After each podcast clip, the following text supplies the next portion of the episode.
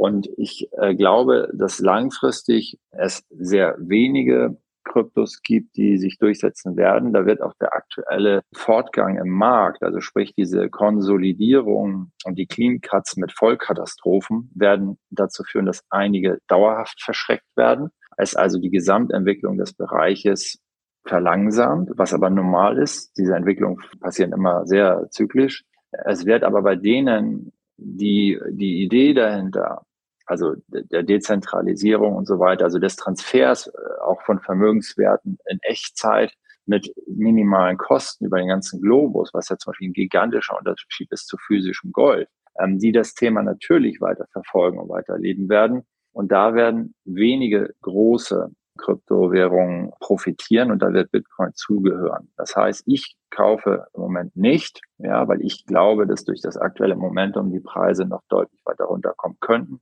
und würde auch erst überlegen, in den Bereich reinzugehen, ernsthaft, wenn die Preise deutlich weiter unten sind, weil ich zu viele attraktive Alternativen sehe, wirklich, also die sich vervielfachen können in der Dekade, in dem ganz normalen System, also im ganz normalen Investmentbereich, ich mache ja vorwiegend als Portfolio Manager äh, Fondsvermögensverwaltung, als Berater bin ich komplett in allen Bereichen unterwegs, sehr logisch, interessieren ausschließlich Interessen meiner Mandanten und Investoren. Und da gehören natürlich Immobilieninfrastruktur, Private Equity, neben Aktien als Hauptanlageklassen dazu. Und da muss man auch auf dem Laufenden sein, was Kunst angeht und was Wein angeht und was Kryptos angeht und so weiter. Aber als Portfolio Manager sehe ich so große Chancen im Moment durch absurd günstige Bewertungen im Aktienmarkt vor allem, dass ich überhaupt keine Veranlassung habe, aus Investmentgesichtspunkten im Moment in so einem Konsolidierungsumfeld in Krypto zu investieren.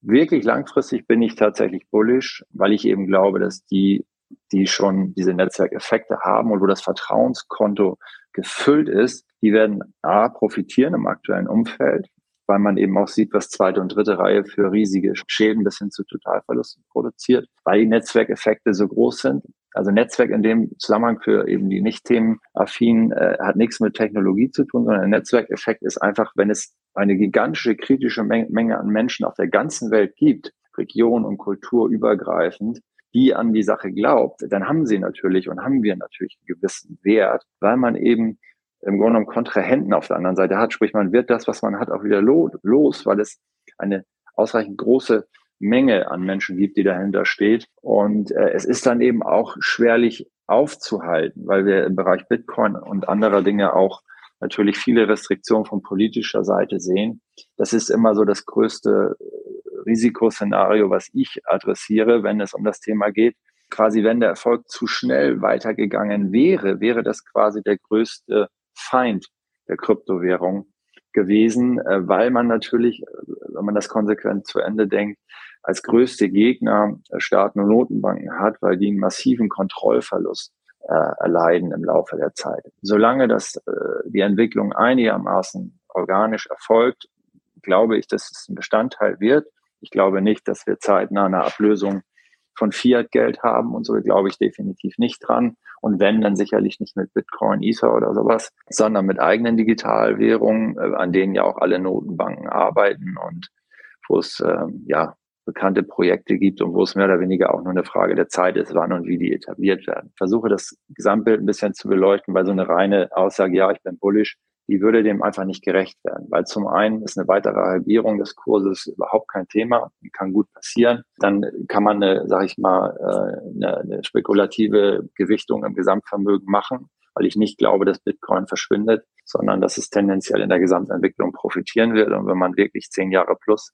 geht, dann ähm, bin ich tatsächlich bullish, weil ich glaube, dass es einen Mehrwert bringt, eben so für die, ich sag mal, Weltgemeinschaft der Investoren, und dass, ähm, sagen wir, der schwarze Schwan dort das Hauptrisiko ist, wenn der Machtverlust für Notenbanken und Staaten zu groß wäre, ähm, man das dann eben nicht in einzelnen Ländern, was ja jetzt auch schon passiert ist, also dass Störfeuer und Nebelkerzen gezündet werden, um den Erfolgslauf zu bremsen, sondern dass man dann, äh, sag mal,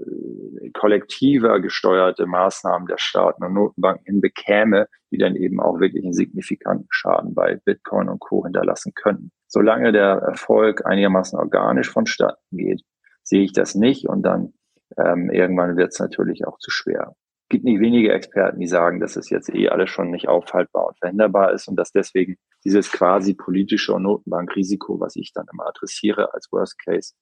eh schon obsolet ist. Aber kurze Antwort ist, langfristig bin ich bullish, kurzfristig definitiv nicht. Ich selbst ähm, bin nicht wahrnehmbar investiert und habe das auch nicht vor bei den aktuellen Kursen und sehe es auch selbst, wenn die Kurse sich nochmal halbieren, eher als ein spekulatives Exposure, was sicherlich unter fünf Prozent liegen würde. Glaube aber, dass langfristig, wenn die Politik reingrätscht, Anleger auf zehn Jahre plus damit Geld verdienen, sehe aber selbst als Vermögensverwalter keinerlei Veranlassung, das im Moment zu tun, weil ich eben im voll regulierten Markt absurd günstige Bewertungen einkaufen kann, an regulierten Märkten, an regulierten Börsen, als treuhänderisches Sondervermögen in Investmentfonds mit Kurs-Buchwert-Verhältnissen, die unter eins liegen, mit Dividendenrenditen, die zwischen vier und sechs Prozent liegen, bei, und man beteiligt sich in den gesamten Fondsmandaten an Unternehmen, die gerne, hier sind ja 40, 50, 60 Titel in einem Fonds, die eben äh, Wachstumsraten, die Unternehmen im Paket von 20 Prozent pro Jahr haben. Und das ist ein Umfeld, wo ich sage, also Kurs-Gewinn-Verhältnis, um die Zahlen auch noch reinzuwerfen, zwischen fünf und acht